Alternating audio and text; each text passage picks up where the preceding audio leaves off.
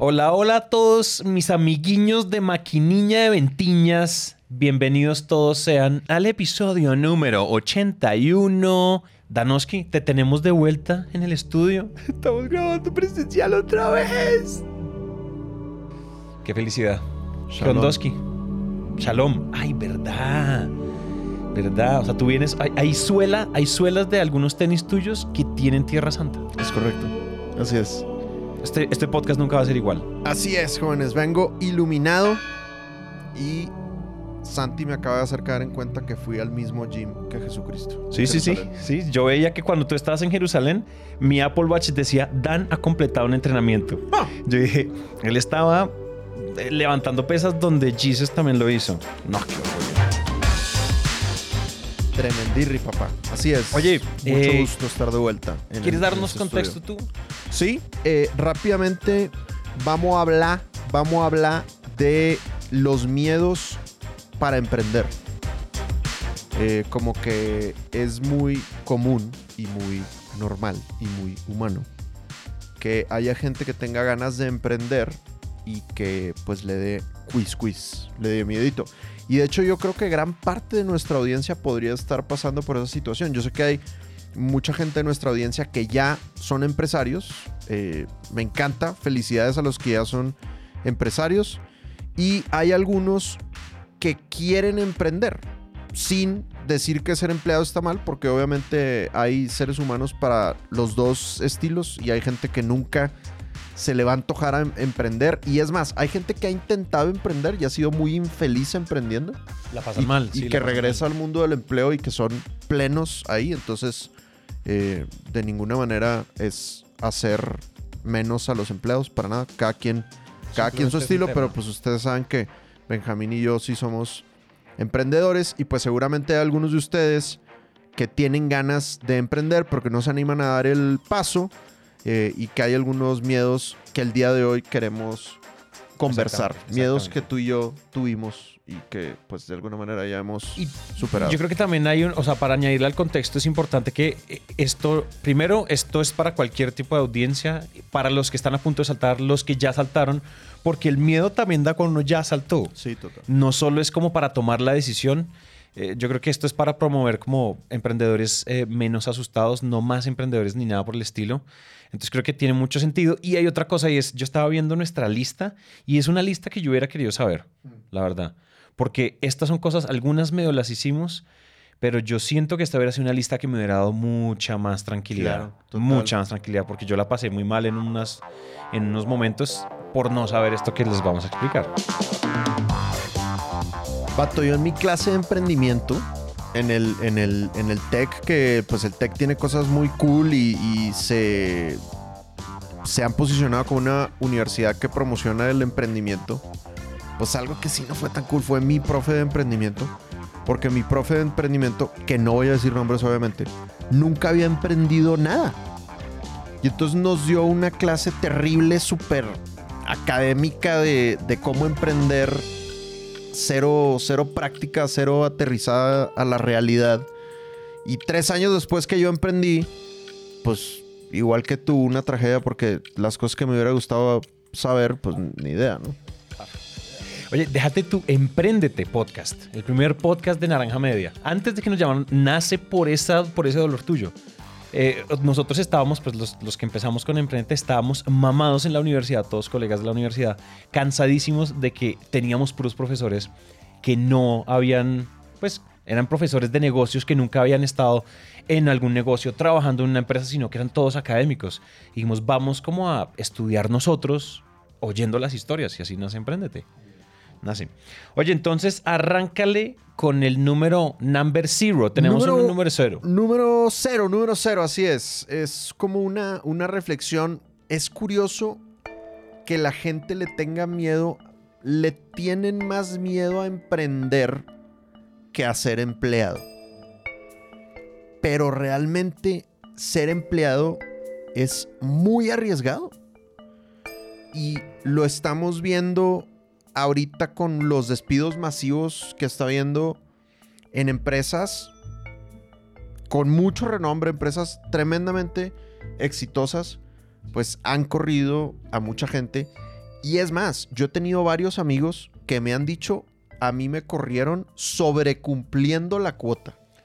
Yo también tengo gente muy cercana. O sea, no es que estén corriendo a los que no están dando resultados. También a esos les dan las gracias por participar. Pero, pero también hay gente que está haciendo las cosas bien y pues de todas maneras por una reestructuración que están haciendo las empresas, pues le están dando cuello a la raza. Y eso a mí me da miedo. O sea, la única manera de que yo pierda mi trabajo ahorita es de que yo me corra a mí mismo y tengo la autoestima demasiado alto como para, Como para despedirme. hacer eso. Porque, oye, una pandemia podría acabar contigo. Pues uno le, busca por dónde y, te, montas otro negocio de, de vender tapabocas y, y, y la sacas, ¿sabes? Entonces, como que es interesante. La gente siempre dice, le tengo miedo a emprender comparándose con su empleo, porque en ese momento tienen un empleo seguro, muy probablemente. Pero pregúntale al que le acaban de dar gas, al que lo acaban de correr, si efectivamente siente que emprender es más arriesgado que tener un empleo y, y, y luego conforme vas creciendo, vas aumentando en edad todavía más, ¿no? Porque pues ahorita tú todavía estás en tu prime, tú eres así como... eh, decía nuestro guía de Jordania decía, eres como un manguito recién cortado. Entonces... ¿Te decía sí. a ti? ¿Te decía a ti? No, decía de Rania, porque el vato estaba enamorado de la reina de, de Jordania. Ay, ay, ay. Entonces decía, acá en Jordania tenemos una reina que es un manguito recién cortado. El vato güey, salivaba cada vez que hablaba de la reina Rania. Pensé que, Con tío, oye, mucho la próxima vez que cuentes la historia, di que eh, decía eso de ti. No, no, no. Suena mucho más chévere la historia. Es decir, sería mentira, pero sería Sí, mucha sí, mejor historia.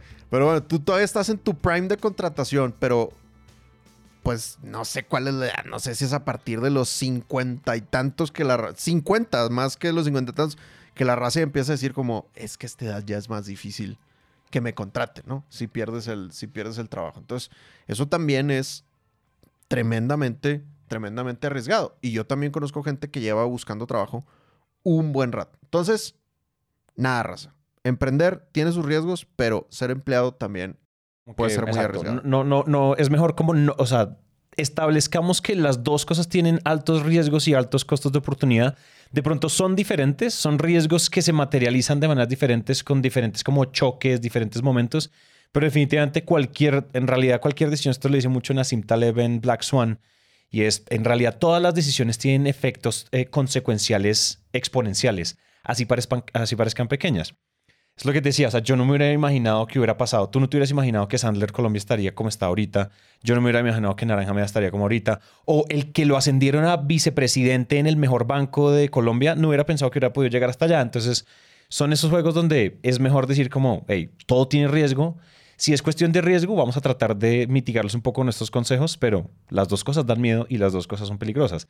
Que culturalmente estemos mucho más acostumbrados al empleo tradicional, eso es otra cosa. Y yo sí creo, y esto sí es, me lo estoy super fumando, no tengo cero estadística al respecto, que es más fácil ganar más lana como empresario que como empleado. O sea, pero de nuevo, no sé si me lo estoy Creo que, creo que sí. como o sea, va- vo- voy a corregir. Como empresario disciplinado, es más fácil ganar más dinero que como empleado disciplinado. Porque también hay muchos empresarios que no son disciplinados y pues que el negocio no, no es exitoso, pero los empresarios exitosos creo que es más fácil que ganen más dinero que un empleado exitoso que el porcentaje es más bajo. Sí, yo, la, ecuación en realidad hay una ecuación para eso. Yo no me acuerdo dónde, esto dónde lo vi. Hoy estamos con nuestras fuentes, pero es porque estaba surgiendo, está surgiendo. Pero hay una, la ecuación de, o sea, usualmente la ecuación cuando uno está, cuando uno trabaja para alguien, cuando tú haces más trabajo y te va bien, pues a ti te recompensan usualmente con más trabajo. Como, ah, te fue muy bien, ahora haz eso también, pero no te va a subir el sueldo. Los ascensos no suceden cada vez que tú haces más trabajo. Los ascensos suceden cada vez que ellos, cada vez que ellos quieren. ¿Cuál es si es la ventaja? Si yo, o sea, si yo estuviera de empleado en cualquier otro lugar, yo sí definitivamente estaría en ventas porque en ventas sí hay un reflejo de más trabajo, más lana. Esa sí es la ventaja de la fórmula de ventas y de las comisiones y demás. Oye, No teniendo esto en cuenta. Ah, pero esto era como, como la base de mindset. Queríamos establecer el mindset. Ahora sí arranca el reloj. Yo voy a dar la número one. ¡Pum! La número uno. Entonces, no toca quemar los puentes. Yo estoy seguro que ustedes han seguido al típico gurú de Instagram que les dice, quema todo, lánzate al agua, necesitas saber, el riesgo está en tu mente, el miedo es, es, es una mentira, actúa con el miedo, sientes miedo, pues actúa con miedo. Y en realidad eso es probablemente de los consejos más irresponsables que hay en el planeta.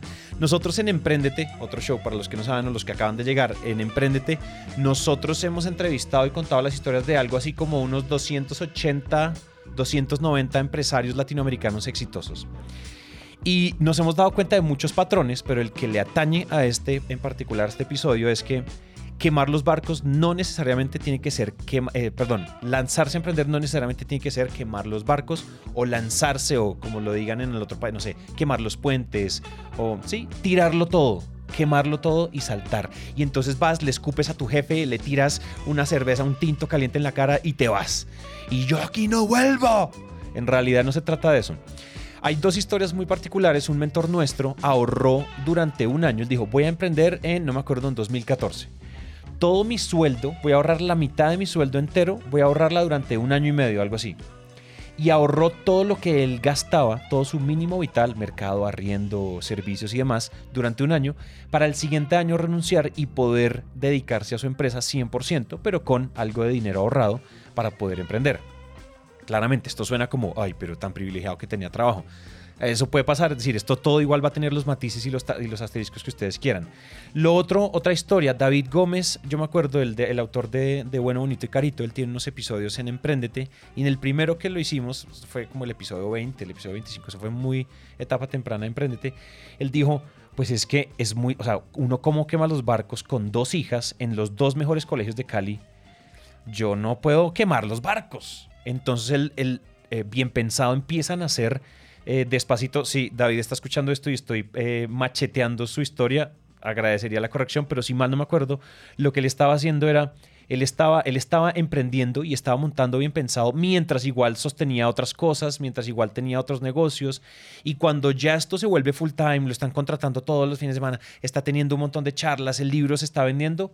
Ok, ya puedo ver que yo puedo salir a emprender y todas las responsabilidades que tengo se ven, se ven cumplidas. Porque ¿qué es lo que pasa? Si alguien está escuchando esto y tiene 18 años o tiene 15 años o está recién entrado en la universidad o acaba de salir de la universidad, hay una muy alta probabilidad, obviamente hay muchos casos y nadie sabe lo de nadie, pero probablemente no tienen hijos, probablemente, o sea, sus papás lo siguen manteniendo, probablemente ustedes no tienen que pagar arriendo, no tienen deudas, no tienen hipotecas. Hay un montón de cosas que no tienen, hay un montón de redes de apoyo. Entonces hay tan poquito que, pues ahí sí lánzate y bótate, ¿cierto? Pero si uno ya está en otra etapa, independientemente de la edad, uno está en una etapa como, no sé, con hijos, eh, eh, no sé, un par de hijos, o es que mi papá o mi mamá están ya en cuidados por la vejez, entonces están como en, otros, en otra etapa. Entonces tengo que pagarles cuidados, medicinas. Hay otros momentos, cada quien tiene contextos particulares y entre más responsabilidades uno tiene, menos extremo debería ser en el salto. Creería yo. Esa es, esa es, creo que es el número uno. Sí, me, parece súper. Y, sabes que ahorita que lo dices, efectivamente como que la mentalidad suele ser emprender implica quemar las naves. Como que es blanco, ajá, blanco-negro. Y, no, por ejemplo, ahora tengo, tengo una prima que está buscando otro trabajo. Y lo que ella está buscando es, e, ella ahorita trabaja en consultoría y es días de 12, 14 horas, ¿no? Y le paga súper, pero pues le vende la vida a la, empresa, ¿no?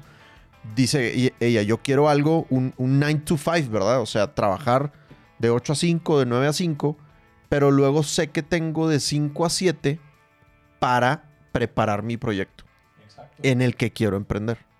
Entonces, trabajo, sueldo, bien pagado, vive en una súper buena zona, o sea, tiene un buen estilo de vida, pero quiere tener esas dos horas del día para empezar a preparar su proyecto de emprendimiento. Solo piensen cuántas historias hay de, ay no, yo trabajaba en X farmacéutica y tenía sueldo de multinacional, y, pero yo por las noches, em, no sé, hacía eh, freelancer, estaba aprendiendo código en Platzi.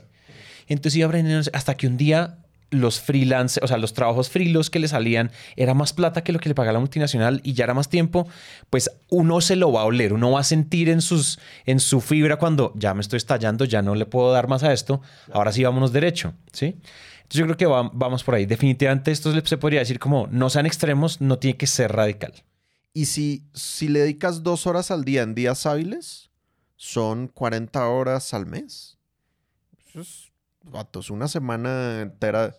hay gente que está empleada y que eh, objetivamente solo trabaja 40 horas en el mes.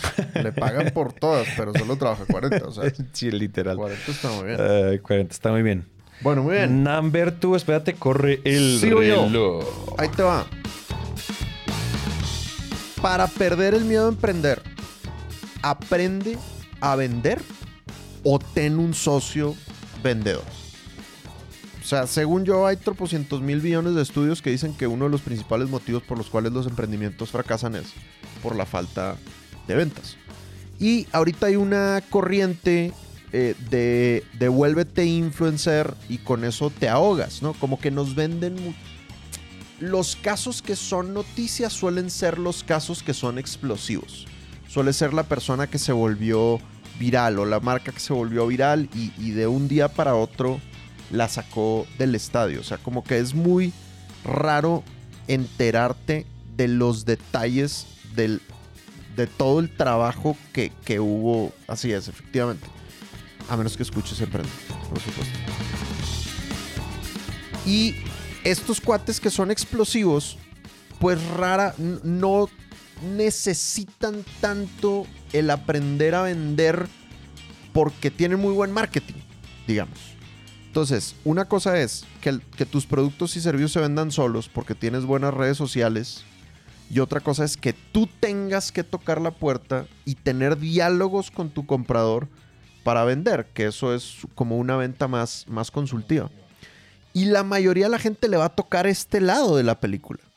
La gran mayoría de la gente no va a ser el que se volvió viral y la sacó del estadio de un día para otro, sino la gran mayoría va a ser tocar puertas, aprender a negociar, aprender a recibir mucho no.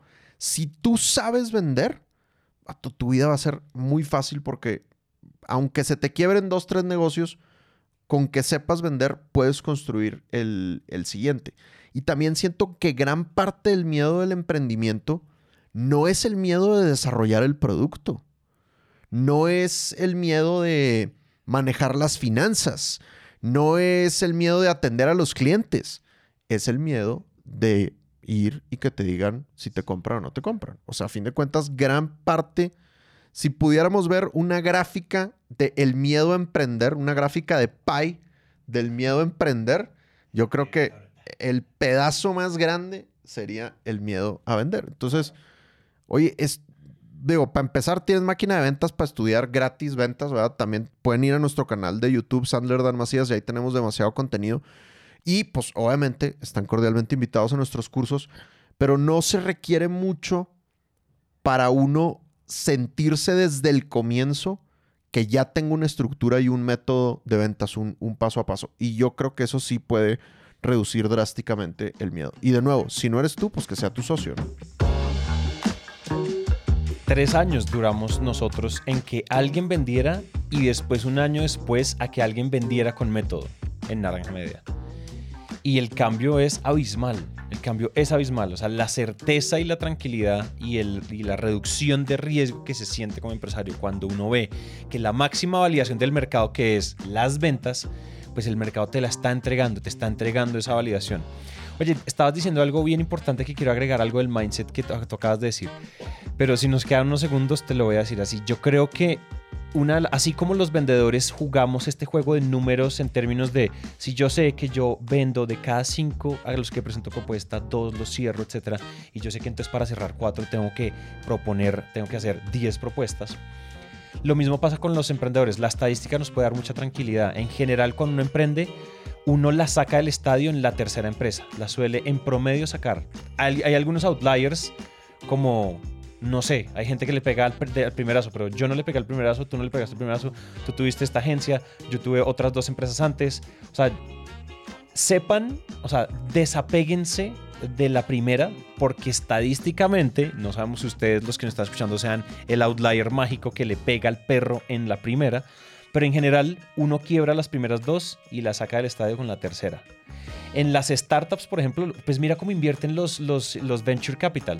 Ellos dicen, yo invierto en 10 y yo sé que uno se vuelve unicornio y los otros 9 se quiebran. Imagínate lo espartano que es eso. Mentalidad espartana con esto mismo. O sea, ay, si la empresa de X cosa, el e-commerce, lo que sea que lancé este primero se quiebra, relax. O sea, haces parte del club. Tremendo. Esta es mi sexta empresa. Tu sexta. Vida. Vi- vida. Yo soy de los que como que hacen la estadística más deprimente. Sí, sí, sí, sí, sí, sí. Tú, tú le sacas- la gente acaba de escuchar y lagrimita por el derecho. Oye, siguiente. Number three. Entonces, la número 3 es arranquen con método. Aquí les va. Yo creo que en uno de los episodios que decíamos, donde decíamos los consejos que nos daríamos a nosotros mismos, ese episodio es el número, ¿tú te acuerdas? No. Nos damos, o sea, decimos como que nos hubiéramos querido pues decir cuando estábamos empezando, si máquina del tiempo. Hay una cosa que yo creo que es un gran consejo y que nos hubiera ahorrado a nosotros también mucha incertidumbre y que le quita a uno mucho el miedo y es prepararse y estudiar emprendimiento, o sea, saber y validar que el emprendimiento no es simplemente cuando la gente quiere emprender lo primero que hace es mandan a hacer un logo, mandan a hacer un website eh, y entonces ya, no, deja que la gente llegue. Que van a llegar. Emprender es hacer un logo, hacer la marca, no, hacer la marca, hacer la marca. Hacer empresa, o sea, la definición más molecular de empresa es que hay una necesidad en el mercado que tú satisfaces a cambio de un dinero. Cuando eso se- ese circulito se completa, tú tienes un negocio que después escalas a empresa, después compañía, después todo eso, ¿no? ¿Qué es lo primero que deberíamos empezar a hacer? Nosotros, yo creo que uno se quita el miedo si uno empieza a validar hipótesis, uno empieza a estudiar su mercado, uno hace pruebas de concepto, uno hace pilotos, uno hace lo que llaman el famoso el MVP, el Minimal Viable Product o el mínimo producto viable, clásico de cualquier escuela de emprendimiento. En vez de hacer una mega plataforma con una mega aplicación y gastarte toda tu liquidación de tu multinacional haciendo una aplicación en JS y en React Native, en vez de hacer eso, ¿por qué no simplemente haces una página en Wix gratis, compras un dominio en GoDaddy por 3 mil pesos el primer año y pones tu oferta de valor lo que tú quieres vender, le metes 100 mil pesos en pauta en meta, se lo mandas a todos tus amigos en Instagram a ver quién dice, oiga, yo quiero entrar a la lista de espera, oiga, yo te compro. Eso es mucho más poderoso que la aplicación lanzada en Apple y en Android eh, de, de 50 mil dólares, ¿cierto? Entonces, ¿qué- ¿cuál es el punto? Entre más ustedes validen la idea de negocio que ustedes quieren, menos es el riesgo percibido y en consecuencia menos es el miedo a emprender. Yo siento menos miedo entre todas, entre mis hipótesis, yo las voy chuleando y las voy descartando o validando. Tengo la hipótesis de si el mercado me va a comprar en Bogotá o en Ciudad de México. Haz una prueba. Mándale a la gente de Ciudad de México una pauta de 100 mil pesos. Mándale a la gente de Bogotá una pauta y mira a ver quién, si ella compra. No, es que en Ciudad de México me compraron dos y en Bogotá no me compró nadie. Brother, entonces enfócate en Ciudad de México. Estoy siendo reduccionista en los ejemplos, pero sí lo que quiero que sepan o lo que quiero que se entienda con esto es, a medida que nosotros validamos tamaños de mercados, todas esas cosas que los libros de emprendimiento enseñan, que además cómprense los libros, léanse los libros. Gran libro, yo ya lo he recomendado, Discipline Entrepreneurship o La Disciplina de Emprender en Español de Bill Olet, director de emprendimiento, o no creo que era exdirector de emprendimiento del MIT. Es un paso a paso, 22 pasos para un successful startup, se llama para una empresa, para una startup exitosa. Entonces léanselo. Hay, hay formas de emprender. No es, ah, es que yo voy a salir. Eso, el, el- el emprendimiento latinoamericano siente que no, o sea, se siente que no tiene cuerpo de conocimiento hasta que empezaron a llegar estos unicornios y estas startups con un montón de métodos de growth y de todo este tema. Entonces, creo que va por ahí. Edúquense en emprender, en cómo se emprende y validen las ideas de negocio antes de lanzarse, porque sí. Porque entre más validado, menos riesgo, y entre menos riesgo, menos miedo. Total. Bien. Me encanta, me encanta. ¿Sabes qué es una de las cosas que me gusta del concepto del dolor del método Sandler? Yo creo que eso es algo que uno tiene que utilizar para, para emprender. O sea, obviamente uno utiliza el dolor para, para vender. Y en Sandler lo que esencialmente decimos es, la regla Sandler es deja de vender por características y beneficios, vende por dolor. En vez de promocionar tus productos desde lo increíbles que son, promociona tus productos desde el trabajo con personas que están teniendo este reto, trabajo con empresas que están teniendo este problema. Yo creo que eso se tiene que utilizar desde la hora de que voy a crear mi emprendimiento, porque todavía hay mucha gente que está emprendiendo desde se me ocurrió esta brillante idea y no lo ha validado con el mercado, que efectivamente el mercado tiene, tiene ese problema que le gustaría resolver. Exactamente, es según yo es buena idea. Según yo es brillante y, no hay nada más peligroso. Y mi mamá me dijo, ay, estoy tan orgulloso, sí, dale, lánzate, usa toda tu liquidación y todos tus ahorros ahí. Y mi padrino me dio dinero para empezar el negocio. y mi padrino fue mi, sí, mi inversionista semilla. para que lo Todos para que vaya y la, la cague. Exactamente, ese sería el número tres. Bueno, y la última de mi parte es, ojalá desde el principio puedas pensar en un servicio que te genere ingresos recurrentes. Puede ser una membresía, puede ser que en tu medio tiempo ya hayas creado tanto contenido que ya empieces a tener ingresos de plataformas. Por ejemplo, YouTube te paga por publicidad. Em, ahorita a, mí, por ejemplo, bueno, a nosotros en la empresa YouTube ya, ya nos paga con a partir de mil seguidores ya te pagas. Si tienes cuatro mil horas en los horas de vistas en los últimos seis meses, ya te empieza a pagar. Y ahorita con 10 mil seguidores, pues ya tenemos un ingreso mensual que no te da para vivir de ninguna manera, pero pues te da para pagar la publicidad. Pero es un ingreso recurrente. O cuando yo tuve la agencia, por ejemplo, mi socio, como una combinación de todos los tips que hemos compartido el día de hoy. Mi socio trabajaba en una revista y le dijo a su jefe, oye, me voy a ir a, me voy a, ir a emprender. Y su jefe le dijo, no, no, te amo, quédate por favor. Y el vato le dijo, no, me voy, pero en lindo. Y entonces el jefe le dijo, ok, pero entonces tú maquílame la revista. Como nosotros íbamos a montar una empresa de diseño, entonces el vato se volvió nuestro primer cliente recurrente y nos pagaba todos los meses por hacer la, revista. Entonces fue un gran gol de, de, de Oscar, mi socio, y pues nos daba la paz de que ya con eso teníamos los costos cubiertos, ¿no? Entonces como que, pues ojalá cuando te animes a emprender ya tengas el, algo que te vaya a ayudar por lo menos con una gran parte de los costos. Y el costo más importante, chavos, déjenme les digo, es tu sueldo, güey. ¿Ok? Muy importante que tomes en cuenta, si vas a lanzarte a emprender por primera vez, pues que esté tu sueldo ahí. Ese es el más importante. Es el, o sea, porque es que si uno, si uno dice, es que no quiero renunciar a mi trabajo porque mi sueldo es bueno, mi sueldo me cubre lo mínimo, lo mínimo que debería pasar si sales a emprender es que la primera meta sea eh, que tú llegues al mismo sueldo que tenías. Eso puede ser un primer gran objetivo y es llegar a esa misma, llegar a, a ese mismo sueldo y que se priorice, porque muchos emprendedores pensamos que no, no, no, no me voy a pagar porque esto es plata del negocio para crecer, tenemos que reinvertir. No, no, no. La mejor inversión que ya el negocio está haciendo es asumir deuda contigo como trabajador. Porque una cosa es montar una empresa y trabajar en ella y otra cosa es salir a montar una empresa y simplemente invertir en ella. Son dos cosas muy diferentes. Ah, no, pues ahí está mi plata trabajando. Yo puedo ser un socio industrial o un socio capitalista. Ah, vamos a montar una empresa. Y tú me dices, no, no, yo no pongo plata, pero voy a trabajarle full time. Ah, yo no tengo tiempo para trabajar full time, entonces yo pongo 200 millones de pesos y arrancamos. Ese tipo de dinámicas también pasan. Y se conecta mucho con el último que yo quería decir, que ahorita que lo dijiste, que yo decía, aquí hay un dicho y es, arranque con el burro amarrado. Y eso es dicho en versión lenguaje jerga de negocios, porque arranque con el burro amarrado suena como extraño. Es si ustedes van a emprender sobre todo en empresas eh, que tienen propuestas de valor B2B, o sea, si ustedes le van a vender a otras empresas, es muy importante que antes de crear logo, website y cualquier tipo de cosas, claro, esas cosas hay que eventualmente hacerlas, hay que tener una fachada digital decente. Pero arranquen con burro amarrado, es cierren su primer cliente.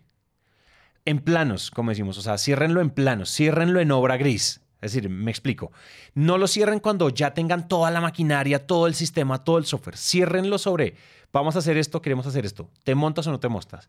El dinero que te empiece a pagar ese cliente es el dinero que usas para construir el servicio, para, para estandarizar, sistematizar el producto o el servicio. Y tú naces con un cliente, ojalá recurrente, porque además B2B recurrente es como, ¡muah! ¿sí? ¿No? Beso de chef. Pero si arrancas con un cliente B2B, antes de montar la empresa, antes de salir a hacer un montón de cosas, es más, cuando te den el sí y te digan, oye, aprobada la propuesta, pues no sé, no sé si no te has constituido en tu cámara de comercio más cercana, pero ya puede ser un buen momento.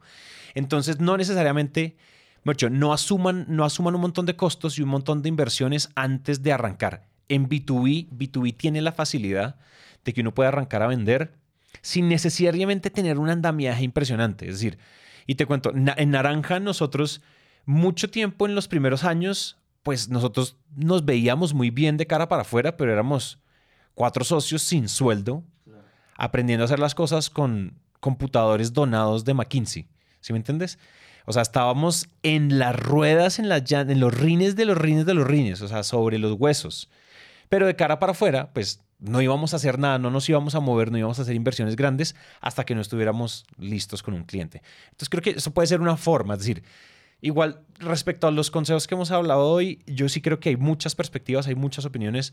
Si ustedes no están de acuerdo con lo que acabamos de decir, hey, díganoslos. Si ustedes tienen algunos otros consejos, ahora Spotify ya tiene cajita de comentarios. Eh, eh, eh. La, pregunta, ¿Qué otros consejos? Porque yo creo que si ya nos están escuchando algunos emprendedores, buenísimo que ustedes compartan las de ustedes porque creo que definitivamente esto sí puede ser como un pool, un decálogo, ¿no? Un mashup de consejos, porque todos son buenos. Aquí para soltar el miedo, yo no siento que haya malos consejos, sino sí diferentes perspectivas y, y analicen muy bien, creo que, en qué estado se encuentran ustedes de la vida. Yo creo que no podríamos ser más enfáticos en eso si uno no está en el lugar, o sea, no es que haya un lugar correcto o incorrecto para emprender, pero hay lugares donde las variables más pesadas o más críticas son diferentes. ¿Cierto? Creo que todos vivimos eso. Y por eso se pegó. Arranquen con burro amarrado si es B2B. Me encanta el burro amarrado. El burro. ¿Haces el resumen? Sin duda. Punto .com. Listo. Entonces, bueno, primero jóvenes, emprender es arriesgado. Hay que tenerle miedo en cuanto a que hay que tenerle respeto. Pero ser empleado también es arriesgado. Segundo, no quemes las naves desde el comienzo. Se vale medio empezar a emprender mientras sigues teniendo un trabajo que te dé para comer y para alimentar a tu familia. Eh, aprende de ventas o ten un socio vendedor un alto porcentaje del miedo a emprender viene del miedo a vender. Si reduces ese miedo aprendiendo cómo hacerlo, tu vida se va a volver mucho más sencilla. Eh, arranca con método. Eh, emprender no es cualquier cosa. Lee los libros de emprendimiento y hazlo con estructura de tal manera que valides. Entre más validación hagas, menos miedo, menos riesgo vas a tener y por lo tanto menos miedo, valida con el mercado que tu producto o servicio esté funcionando. Crea un servicio o un producto recurrente para que sea más fácil cubrir los costos desde el principio. Y arranca con el burro amarrado. ¿Lo dije bien? sí, sí. Muy bien. Consigue tu ah. primer cliente para que tu vida sea más fácil. Esa es. Esa es. Y si es recurrente, fantástico. Deli, papi. Delicioso. Bueno, eso estuvo express que llaman. Tremendirri. Tremendoski. Ahora sí, de nuevo, una vez más. 3, 2, 1. Lo tenemos.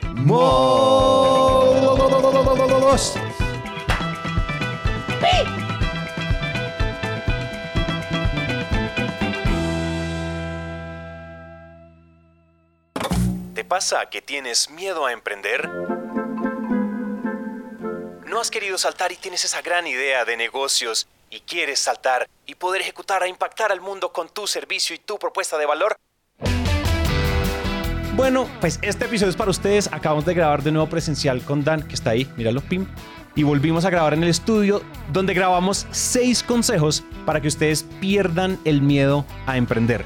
Entonces, pues si ustedes están pensando o tienen como ese bichito del emprendimiento, puede pasar, puede que si están como contemplando la idea de montar su propia empresa de lo que sea, B2B, B2C, tecnología, lo que sea, estos consejos seguramente les van a aplicar y por favor déjennos sus consejos en los comentarios de Spotify porque ya podemos eh, dejar los comentarios ahí, entonces déjennos sus comentarios y sus consejos para emprender si ustedes ya lo hicieron.